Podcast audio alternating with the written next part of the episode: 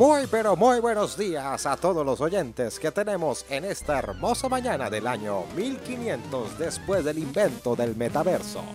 ¿Quién pensaría que los carros voladores serían una realidad? Que las mansiones virtuales serían más costosas que las reales y que la ruta sería el programa número uno en décadas. Con ustedes, su querido corresponsal, trayendo las noticias más actuales. Hoy presentaremos. Mijo, mijo, venga, que ya va a comenzar la ruta. Eso ya huele a vencido allá adentro. Mijo, venga, venga, sálgase de allá, úpale, pues.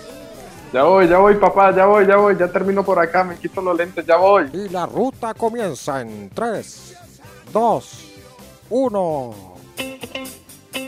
Esto es La Ruta. Bienvenidos a La Ruta, la franja juvenil del programa. Volviendo al bar, La Ruta. Hola, hola, ¿qué tal a todos? Bienvenidos, bienvenidas sean todos ustedes a este maravilloso, a este asombroso, a este hiper mega especial viernes, viernes de ruta. Estamos muy contentos, muy felices, muy alegres, muy felices y contentos de nuevamente encontrarnos con todos ustedes acá, con todos nuestra fanaticada, con todos aquellos que siguen el programa de la ruta. Bienvenido, bienvenido, Chris, ¿cómo estás? ¿Cómo te ha ido? ¿Cómo va la vaina? Hello everyone.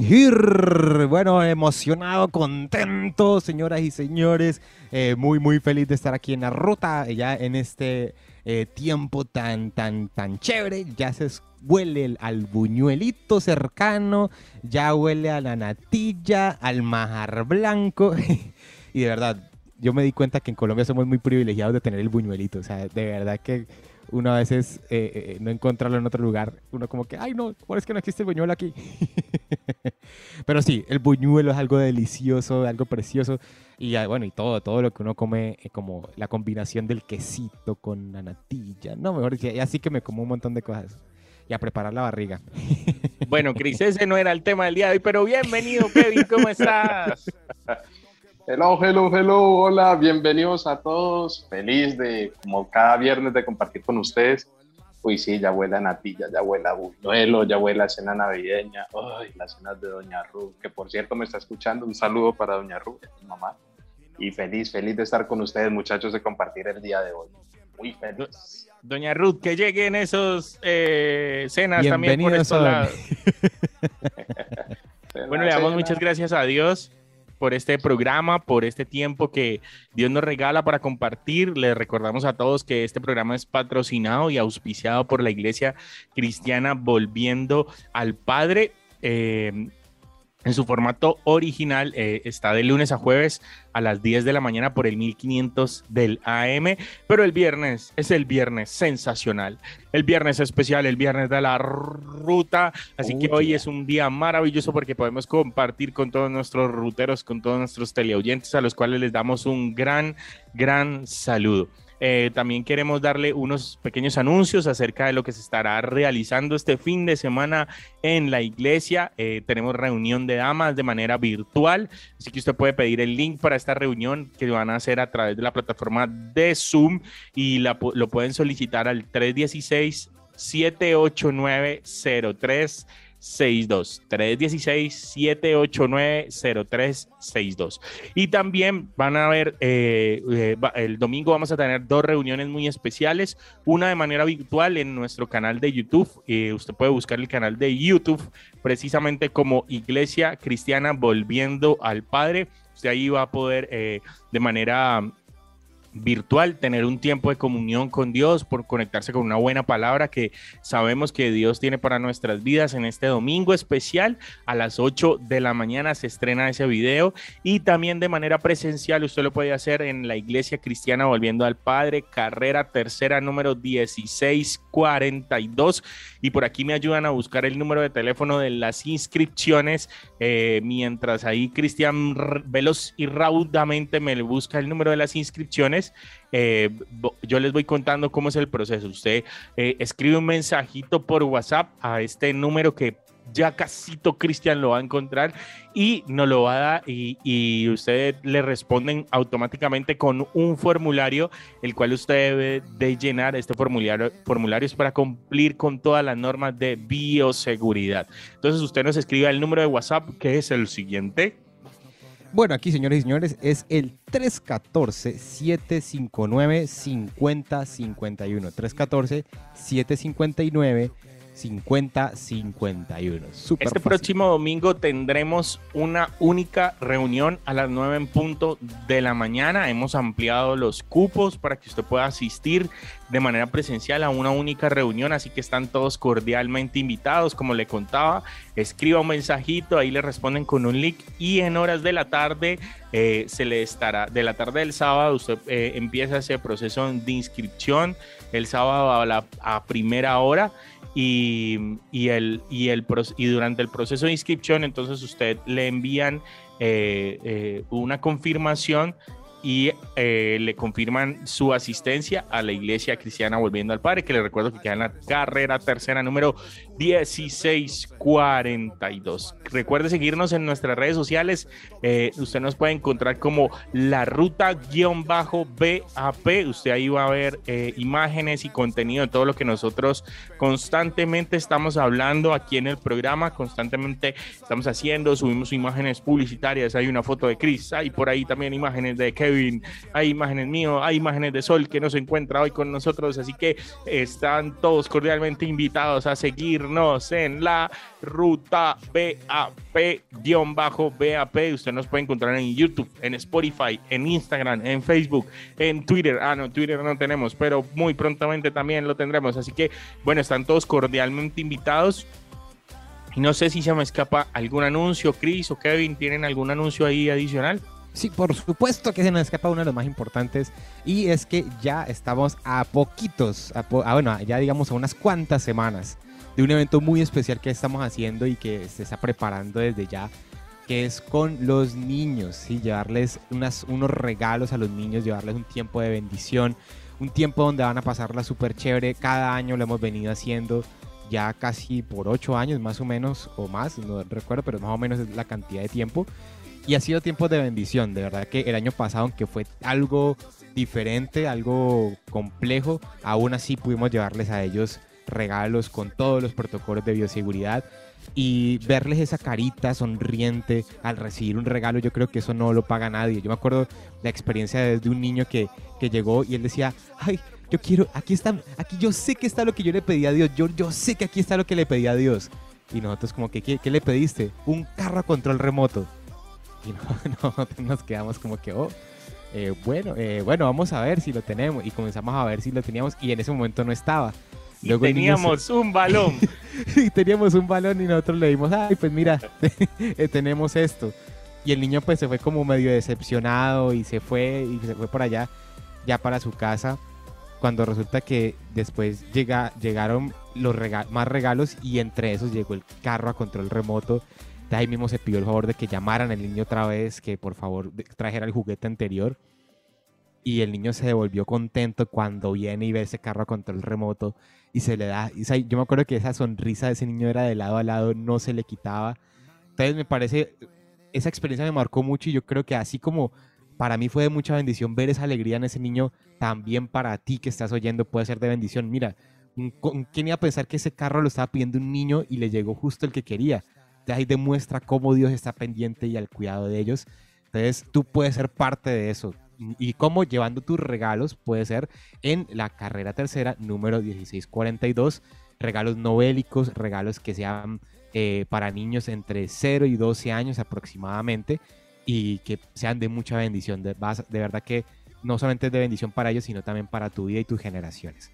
Y bueno, yo creo que esos son como los anuncios. Ah, ¿y cuándo va a ser el evento? El 17 de diciembre. Bueno, entonces usted puede llevar los regalos o hacer sus aportes en la carrera tercera número 1642. Eh, esta dirección está habilitada todos los sábados desde las 9 de la mañana hasta aproximadamente las 4 o 5 de la tarde. Y el día domingo también usted puede hacer, llevar sus regalos y eh, eh, llevarlos a la iglesia cristiana Volviendo al Padre, que estamos ubicados nuevamente en la carrera tercera número 1642. Si usted quiere ponerse en contacto también, eh, si usted de pronto está en otro país y quiere apoyar esta obra o en otra ciudad y quiere apoyar esta obra de alguna manera, entonces usted puede escribirnos al 318 775 5986 318 775 5986 entonces usted ahí escribe ah yo escuché en la ruta eh, en ese programa tan especial tan espectacular tan maravilloso tan asombroso tan increíble eh, escuché acerca de una actividad para niños que quieren realizar, así que yo quiero hacer un aporte y ahí usted puede preguntar cómo se puede hacer, cómo puede realizar este aporte. Como lo decía Cristian, es una obra que se viene realizando por cerca de ocho años en los barrios más deprimidos de la ciudad de Cali, de Santiago de Cali,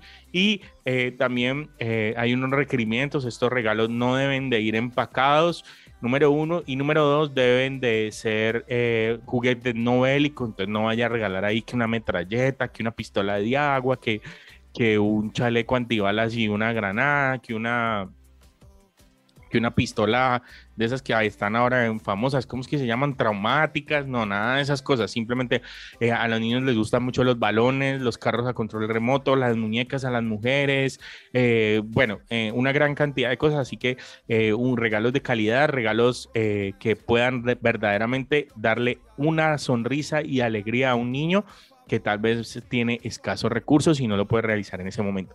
Bueno, y creo que esos han sido todos nuestros anuncios del día de hoy. Hoy estuvimos más largos que una semana sin comer carne. Entonces, queremos darle paso a nuestro queremos darle paso a nuestro querido Real Player One. bueno, señoras y señores, hoy ya comenzamos con ese tema y de verdad que creo que va a ser bien interesante sobre todo por lo que eh, hace poco sucedió, yo creo que, que, un par de semanas, tres semanas máximo, eh, ocurrió uno de los mayores anuncios eh, de pronto de la historia del Internet. Yo creo que ha sido un tema bien polémico, bien interesante también, pero hoy lo vamos a tratar de tocar desde una perspectiva que nos deje una enseñanza y que podamos sacarle provecho a toda esta situación que nos está rodeando.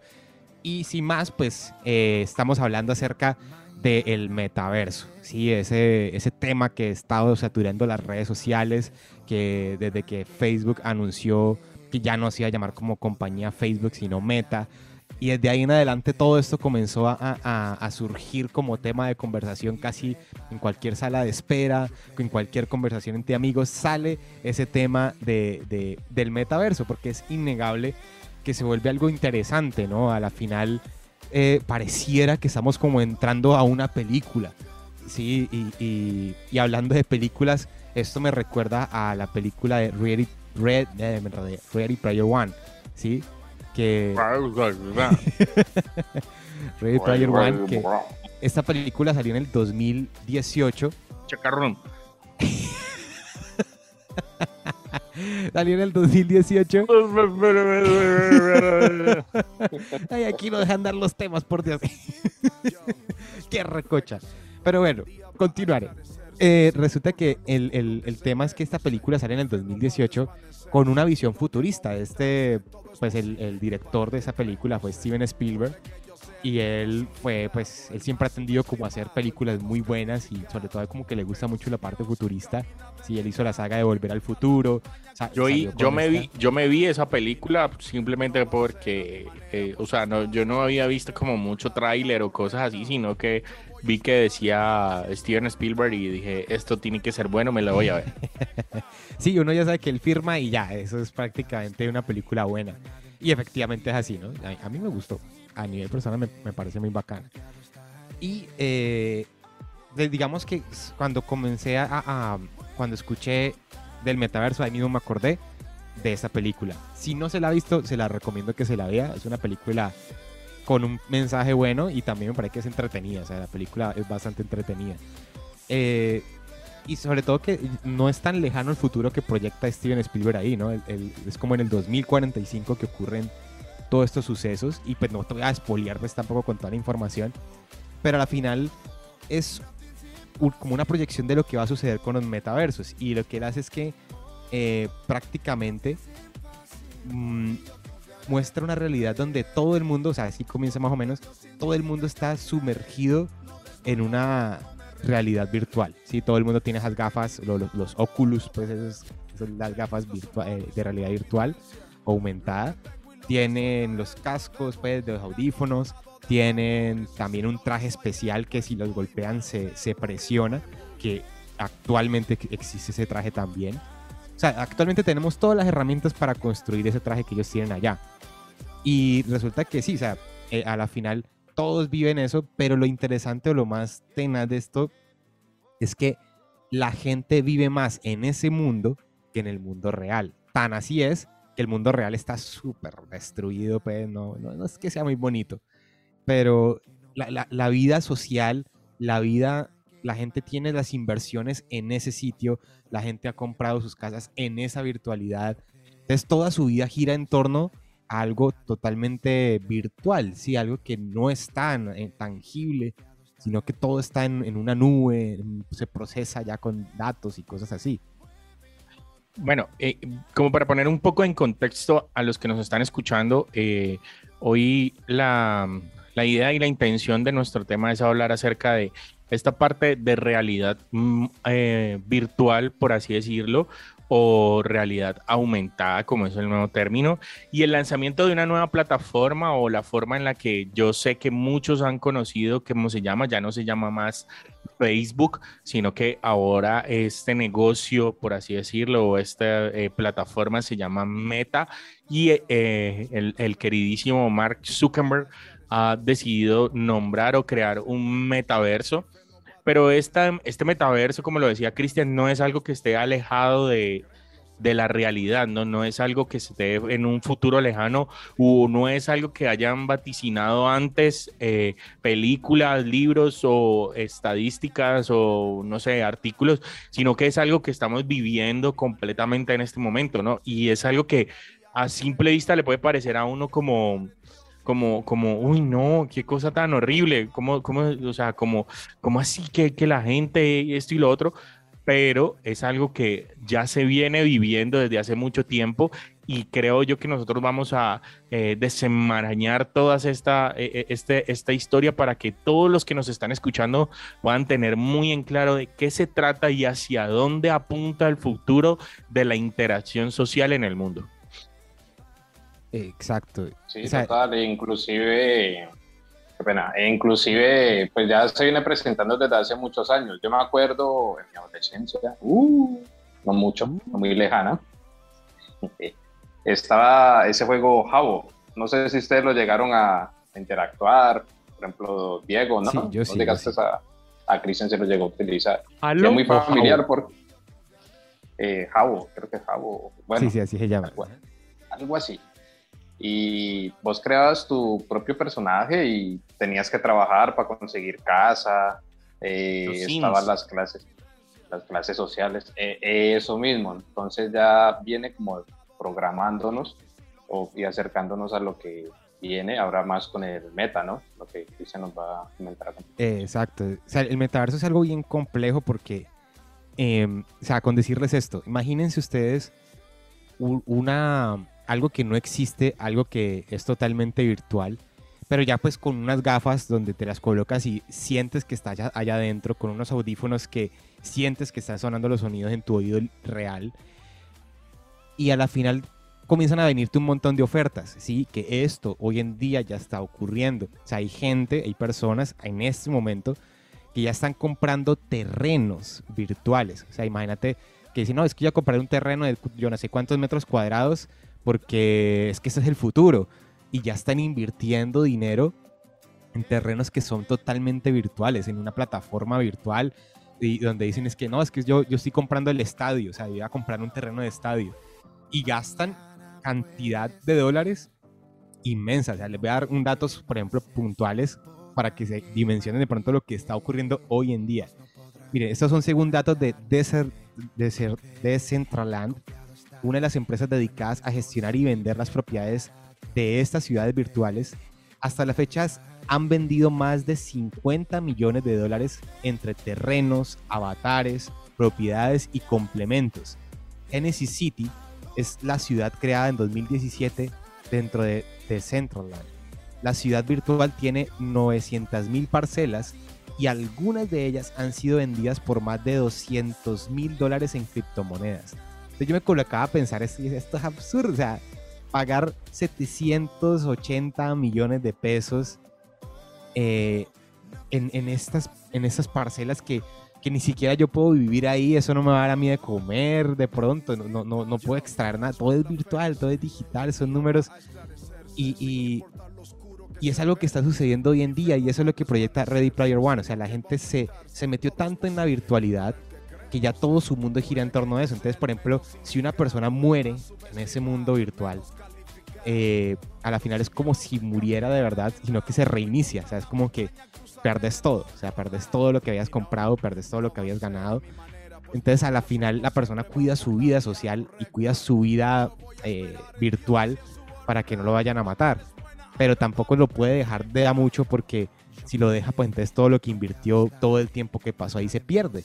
¿Sí? Y ya si vuelve la realidad, pues ya la realidad no es tan alentadora, la, la realidad es como aburrida, no tiene efectos, no puedo volar, no puedo ser quien quiera que sea, no puedo ser el, el sexo que yo quiera elegir, no puedo ser el animalito que quiera.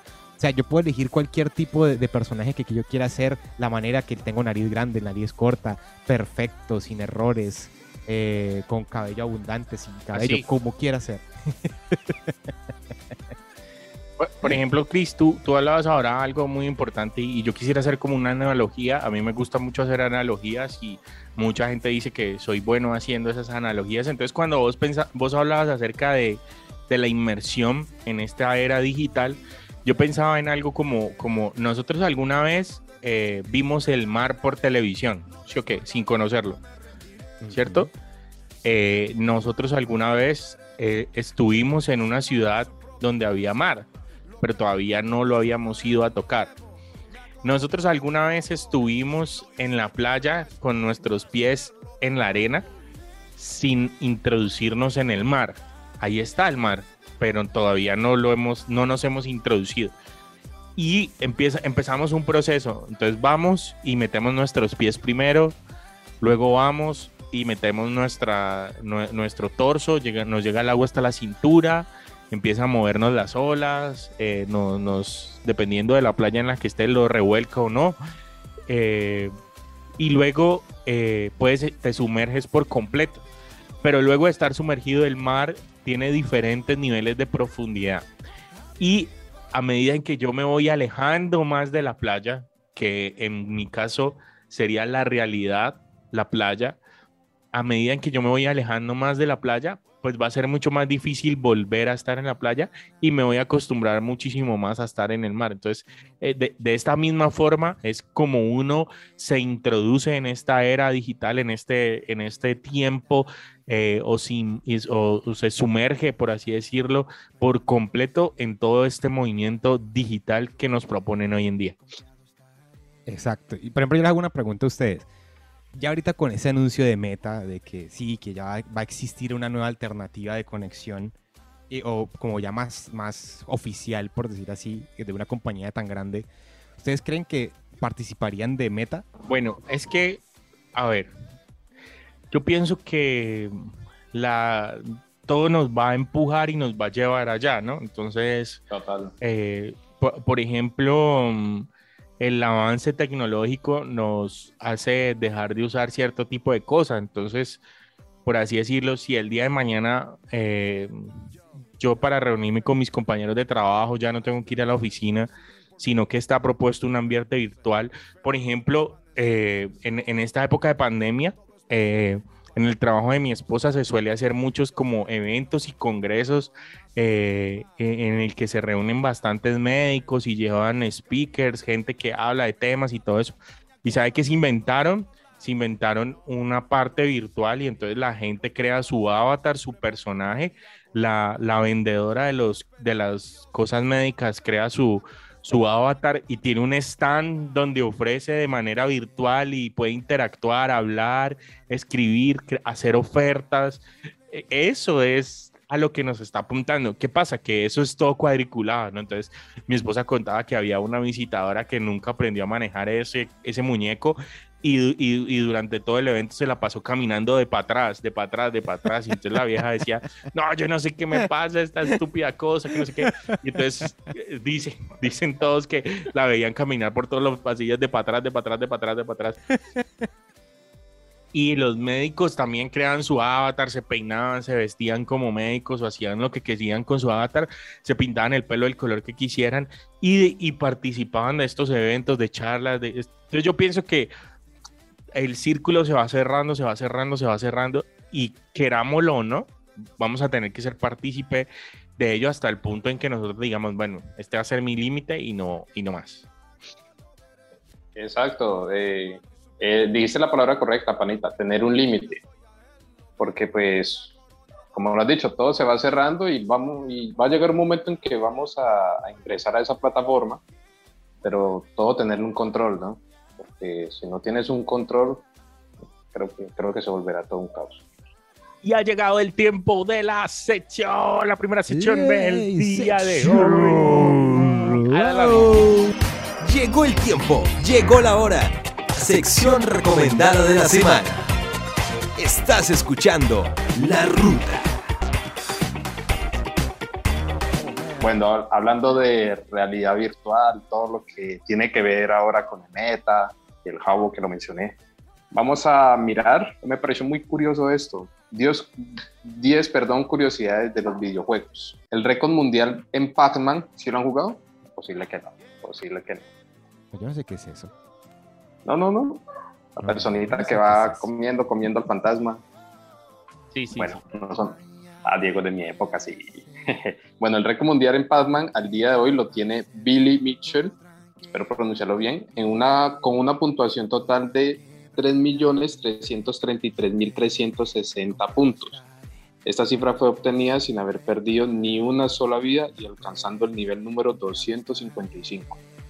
Entonces, Uy. La verdad que sí. Número 2. El juego arcade más misterioso que existe en el mundo se llama Polybius. En la actualidad no se conserva ninguna copia de él. Se cree que fue creado por el gobierno de los Estados Unidos a modo de experimento. Este tuvo graves efectos en sus jugadores, causándoles pesadillas y pérdidas de memoria. Así de fuerte fue. Uy.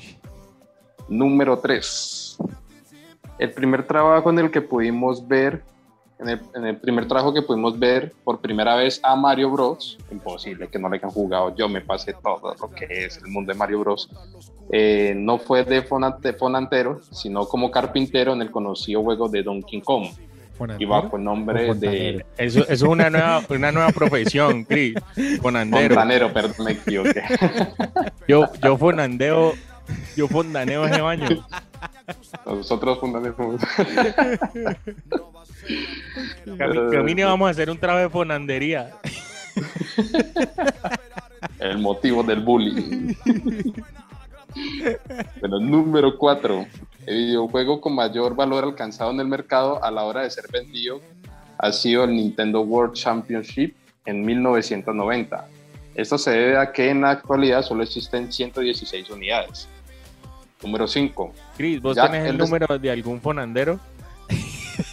Yo creo que sí, por ahí lo de tener. El número 5. Jack el Destripador fue el primer videojuego en la historia en ser catalogado como no apto para personas menores de 18 años. Este hecho tuvo lugar en el año 1987. Número 6. En Pac-Man, una vez hemos alcanzado el nivel 18 de dificultad, no podremos comernos a los fantasmas una vez cambien de su color azul a su color azul. Número 7. En Gran Turismo 4, diseñar cada coche tenía una duración más de un mes de trabajo, teniendo en cuenta que la cuarta entrega de GT dispone más de 700 vehículos. Número 8. La máquina recreativa más grande del mundo tiene unas dimensiones más de 4 metros de alto y de casi 2 metros de ancho. En ella podremos elegir entre una variedad de más de 150 videojuegos distintos. ¡Qué locura! Número 9. Yo- este juego sí le gusta mucho a- al panita. Call of Duty, creo que lo dije bien. ¿Sí? Of Obtuvo. Ese, ese.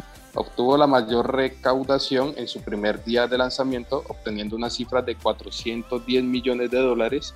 En el segundo lugar encontramos a Grand Theft Auto con 300 millones de dólares. Y el último para finalizar esta sección número uno, el número 10, el primer videojuego de la historia en el que se podía disparar, fue creado en tan solo 200 horas durante 1961. Este se llama Space War. Ah, ese es un clásico. Y esas han sido todas las informaciones de nuestro fonandero del día de hoy. Bueno, bueno, después de fonandear un rato, continuamos con el tema. un buen rato. y bueno, digamos que creo que queda entendido como, como principios de lo que es el metaverso, ¿no? Al final es algo virtual, virtual donde podemos acceder pero sobre todo acceder utilizando herramientas o elementos diferentes, que en este caso serían las gafas de realidad, realidad virtual y elementos pues que nos ayudan a sentirnos como inmersos en ese mundo. Em, y hay algo que me llamó la atención, estaba buscando y encontré que la palabra meta, y eso incluso lo dice hasta mismo Max Zuckerberg, significa más allá. Sí, porque él dice que no, ya quería como dejar esa parte de que siempre ha sido el foco de Facebook, que es conectar a las personas y hacerlas más cercanas, pero ahora quería ir más allá. ¿sí? Eh, pero digamos que también escuchaba algo y, ahí se formaba como una especie de discusión que decían que era bien interesante lo que estaba sucediendo porque justo nosotros estamos saliendo o estamos ahí como en ese periodo de, pandemia donde sí, que ya hay vacunas, donde de pronto hay, algunos permisos que ya se han dado extras, sí, ya se han abierto los vuelos otra vez, ya nos encontramos en una época donde ya podemos ir a cine, donde en algunos países ya podemos ir a comer a restaurantes más cómodamente, pero eh, digamos que es bien curioso que ya cuando la gente está como logrando salir un poco más de sus casas, ahora presenten una plataforma que los invita a quedarse en sus casas, saliendo al mundo virtual. Entonces, algunos dicen que sí, que eso es una conspiración, que eso ya lo tenían pensado, que porque justo lo lanzan en estos momentos, como si supieran que la gente iba a estar en casa. Sí, hay otros que dicen que no, que definitivamente fue mera coincidencia. Eso ya queda como a discusión ahí abierta. Pero sí hay algo bien interesante y que me gustaría que pronto también lo analizaran todos los oyentes y aquí mismo en la mesa de trabajo, es el hecho de que hablan acerca del, de meta como el más allá. Sí, y es, digamos que nosotros de pronto que conocemos de la palabra, que hemos escuchado de cerca del reino de los cielos, para muchos de nosotros ese es el más allá. Muchas veces nosotros como que pensamos cuando yo parta de este lugar, yo quiero pertenecer y quiero estar allá y en esa promesa que Dios nos ha dado de estar en el reino de los cielos. Pero también se vuelve como algo bien mm, como polémico de que ya algunas personas encuentran de que pueden entrar al más allá desde acá, ¿sí? O sea, como a, ese meta desde acá. Y a la final es como por decir una copia barata de lo que representa para nosotros el reino. ¿Por qué? Porque en meta, ¿qué vas a encontrar? Vas a crear una identidad. Sí, en meta vas a crear una identidad, un avatar que te va a representar eh, en meta no vas a sentir tal vez tristeza, en meta todo va a ser gozo, va a ser risas, en meta tal vez vas a encontrar de que ahí nadie se va a juzgar tal vez porque es gordo, porque es flaco, porque es joven, porque es viejo, sino que la persona es ahí una, un avatar y no saben quién es qué hay detrás. En meta vas a poder volar tal vez, vas a poder sumergirte en el agua y vivir en el agua, construir, o sea, vas a poder hacer cosas maravillosas, por decir así, pero a la final es una copia barata de lo que es el verdadero reino de los cielos. Entonces la gente va a querer estar en ese más allá que están planteando aquí en la tierra, que de cierta manera ha sido la búsqueda del ser humano constantemente, ¿no? Que siempre está queriendo eh, encontrar ese más allá. Entonces algunos construían pirámides creyendo de que cuando fallecieran iban a ir a ese más allá con sus cosas terrenales. Otros, eh, otras culturas tal vez tienen otros planteamientos pero en este caso la, actual quiere vivir ese más allá constantemente, ¿sí? Quieren estar escapando de su realidad, quieren estar viviendo en un mundo sumergido que sea diferente tal vez a lo que están viviendo, sí, como olvidarse de la pandemia, olvidarse de los tapabocas, olvidarse de las crisis, olvidarse de, de todo lo que ha estado pasando. Entonces creo que ese es uno de los puntos que más eh, polémicos puede llegar a ser en ese tema de, de, meta. Yo digo que yo probablemente también voy a participar de meta. Como decía Diego, yo me imagino tal vez doctores que van a hacer operaciones de entrenamiento y van a tener pacientes falsos para operar y eso va a ser súper útil. O sea, es una herramienta que cualquiera va a utilizar. O sea, es como, como yo decir que me, me opongo a, utilizar el Internet porque es del diablo. Sí, tal vez al inicio cuando surgió el Internet muchos pensaban eso. Ah, es que eso hace unos ruidos infernales. Sí, no. Los que se opusieron al inicio de eso tal vez podían decir, no, es que eso es del diablo y me opongo. O, o, con Facebook, no, es que Facebook es del diablo. Pero ¿cuántas iglesias hoy en día están utilizando estas herramientas para expandir el reino? Se cerraron las iglesias físicas, pero se expandió el reino a través de la virtualidad. Entonces no podemos negar que al final son herramientas, dependiendo cómo las estemos usando, que nos van a ayudar. Pero entonces como que resistirnos a ese meta también va a ser algo como resistirse a entrar al Internet, creo yo. Sí, es, es que yo pienso que hay un gran eh, problema social que tenemos y es que a la medida en que crece toda esta parte eh, virtual, por así decirlo, también crece como esa falta de identidad eh, puntual que tiene cada persona en, en, el mundo que ocupa, en el entorno en que se mueve, en todo lo que realiza, ¿no? Entonces, como vos lo decías ahora, yo en el meta voy a poder hacer pelo azul, no voy a ser gordito, sino que voy a ser flaco, no voy a ser de tez negra, sino que voy a ser blanco, morado, eh, verde, amarillo. O, sea, eh, eh, me da la libertad de poder ser como mi mente quiere ser y no como realmente soy o como realmente me identifico, como se identifica mi cuerpo o mi naturaleza, sino que va a depender mucho de lo que es mi pensamiento. Y como en esta película, eh, Chris decía que, bueno, no vamos a espolear mucho, pero como en esta película yo, yo puedo ser el personaje superhéroe, eh, tener las cualidades, el aspecto físico. Eh, recuerdo yo que había una muchacha que tiene mm, una deformidad en su cara que no es una deformidad, pues, eh, que tiene la mitad de la cara horrible. No, es simplemente como una mancha, como algo así por el estilo, pero en, el, en, en, en, su virtualidad o su avatar o su personaje virtual no era así, era totalmente distinto a como era físicamente. Entonces, vemos que eh, esto va empujando a que yo me quiera hacer como yo quiera hacer y, y como el movimiento del que viene ahora, ¿no? Pero algo mucho más preocupante de todo esto, y es que no sé si ustedes lo saben, pero este, este mundo virtual y digital se viene trabajando hace cerca de 10 años. No sé si Cristian lo sabía.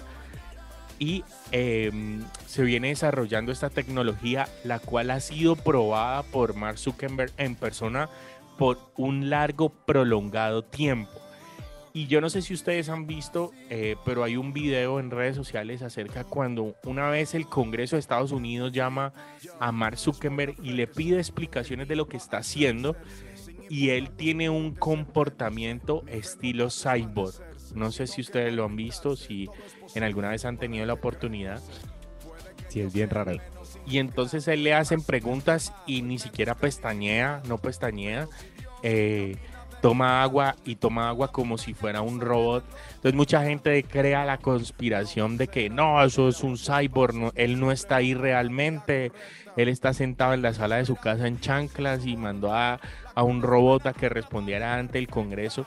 Pero eh, ya luego de que se hace un análisis mucho más profundo, pues obviamente eso que dijeron del cyborg era una fábula, pero se dan cuenta que es tanto la inmersión digital que ha tenido este personaje que ha perdido su capacidad de actuar naturalmente como actúa un ser humano porque no está en constante relacionamiento social con otras personas, sino que está sumergido en este ambiente virtual. Entonces, esto es algo que se viene tramando desde hace mucho tiempo, pero que afecta nuestra forma social de una manera muy puntual, ¿no? Y es precisamente lo que eh, eh, eh, se quiere hacer en este tiempo y es sacarnos de nuestra realidad, mostrarnos una realidad que no es la nuestra y hacernos perder de las cosas maravillosas que Dios tiene para nuestra vida.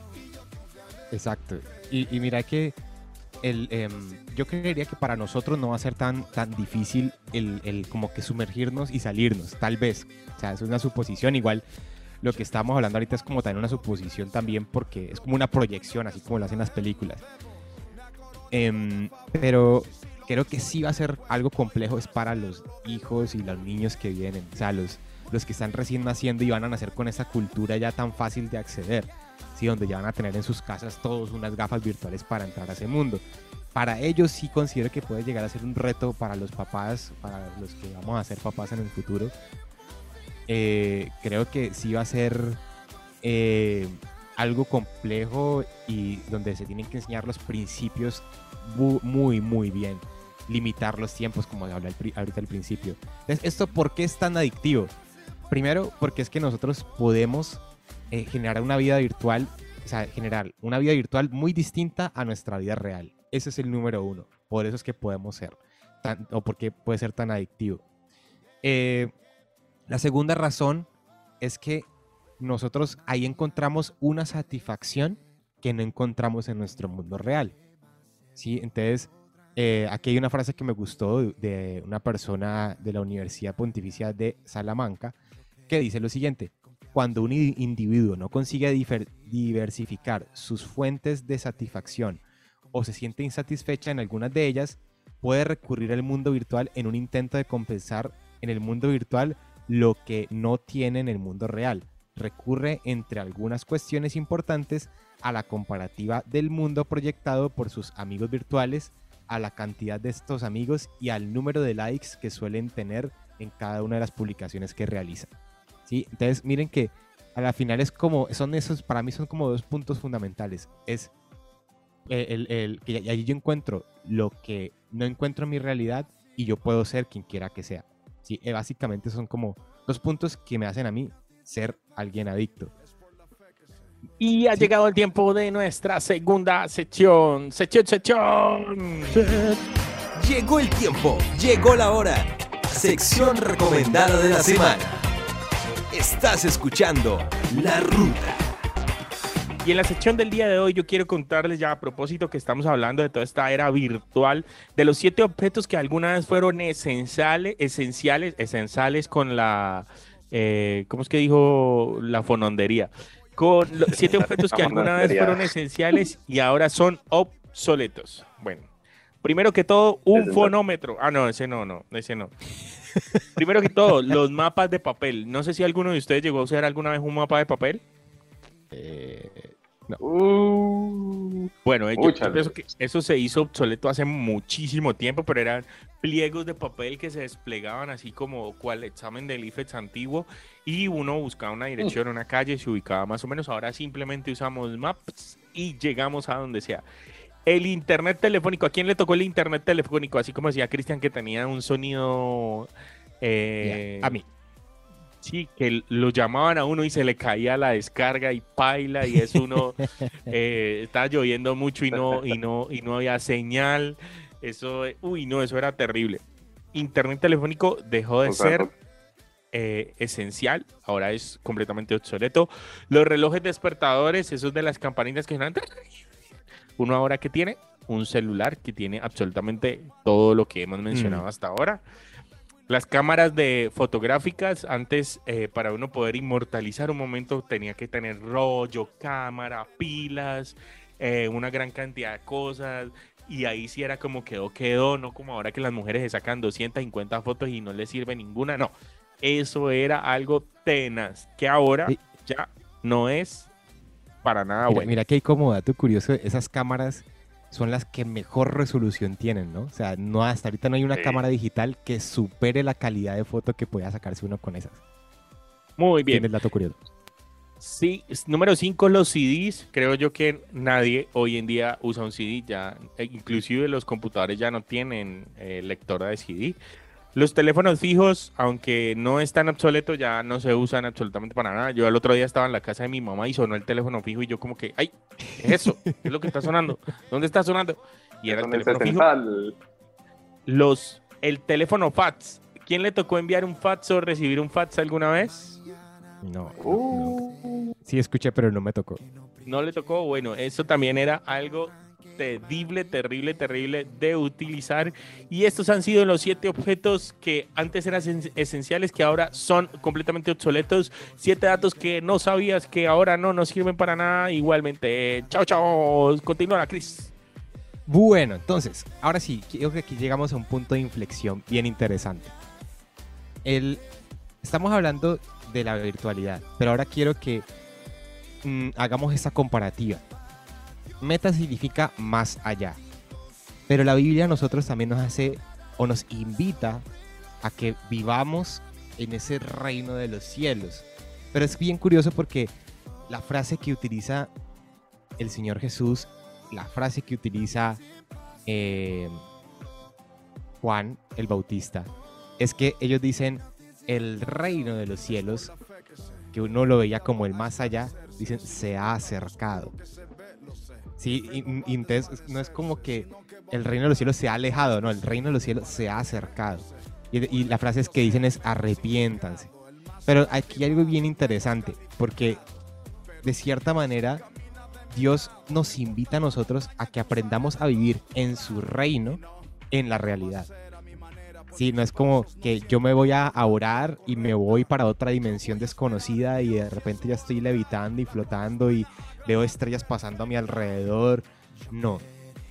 Realmente Dios cuando nos, nos invita a orar es que también nos invita a afectar la realidad.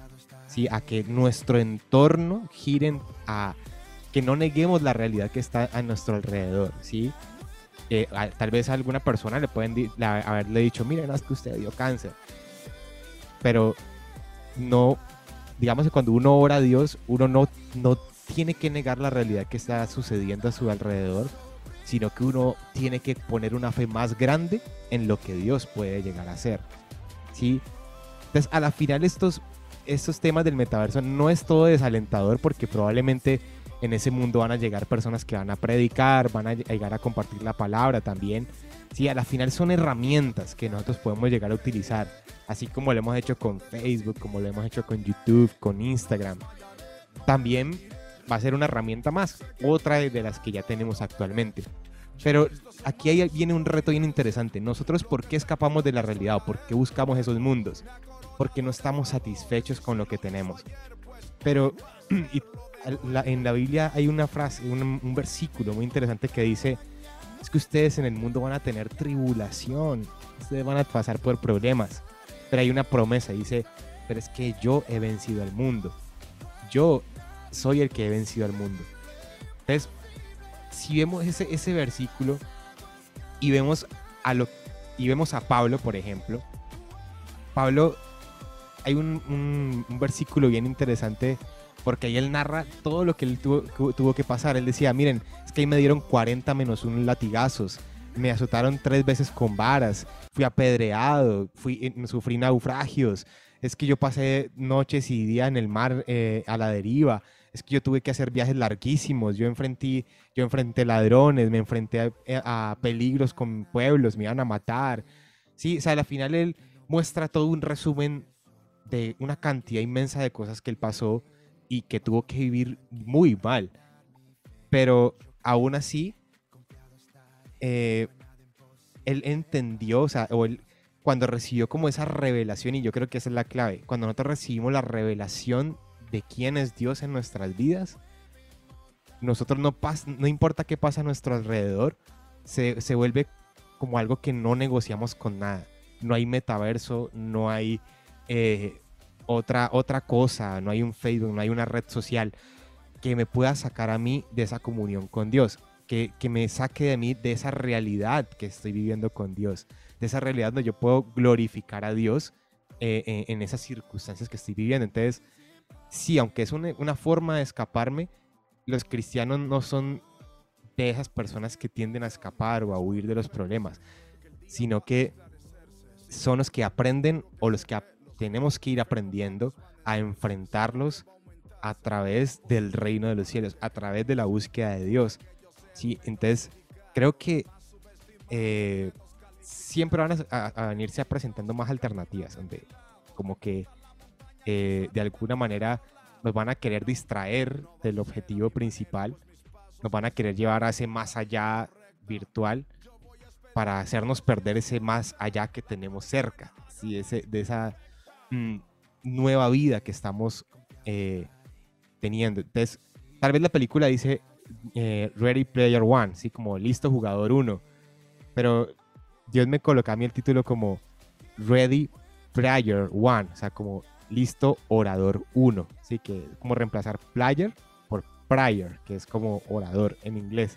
Es como que estás listo orador uno, estás listo para lo que se viene, estás listo para la, lo que lo que depara el futuro.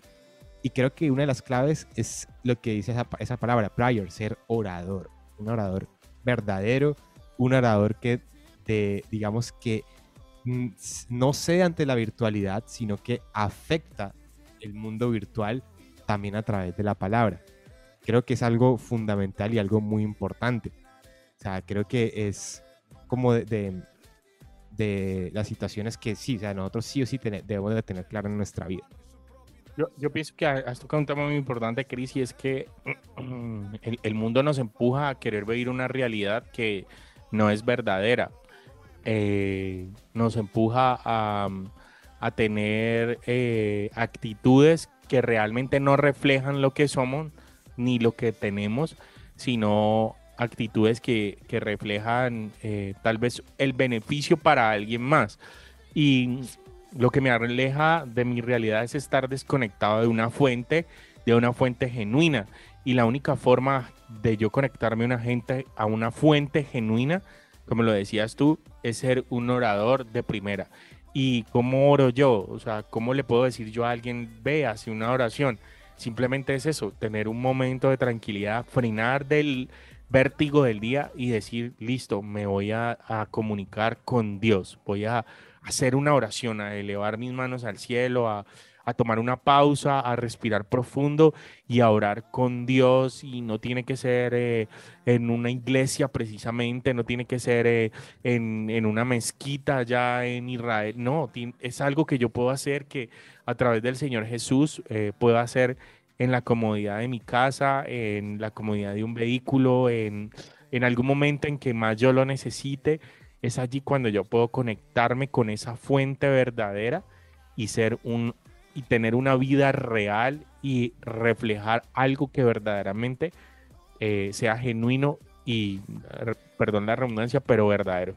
Y te, damos muchas gracias, Chris, por este asombroso tema que nos traíste el día de hoy. Muchas thank yous. Sí, y gracias a todos los que estuvieron aquí escuchando. y, quiero decir algo ya como para cerrar aquí. O sea, nosotros para poder acceder a ese universo que no vemos y que está ahí en lo digital y comunicarnos con alguien más para poder hacer esto, por ejemplo, eso que estamos haciendo hoy a través de Zoom, necesitamos de una conexión, que es el Internet. Pero así igual que lo que sucede con esa parte de las redes, nosotros también necesitamos de algo muy importante para comunicarnos con Dios y es la oración. Y quiero regalarles este, este par de versículos cortos que dicen así.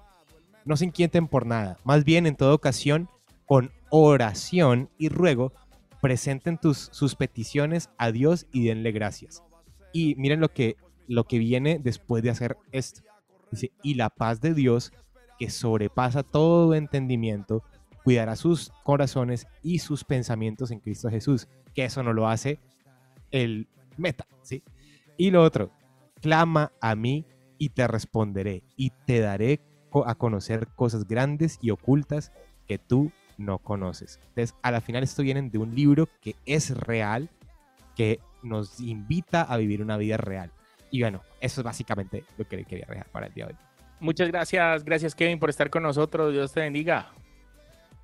Amén, amén. Gracias, Chris. Gracias por este interesante tema y que nos ayuda como a colocar más los pies sobre la tierra. Sobre todo debemos de tener en cuenta eso. Todo me es lícito, pero no todo me conviene. Chao, chao, Cris. Un gran abrazo, saludos a mi familia, saludos a todos. Chao. Chao. Esto es La Ruta.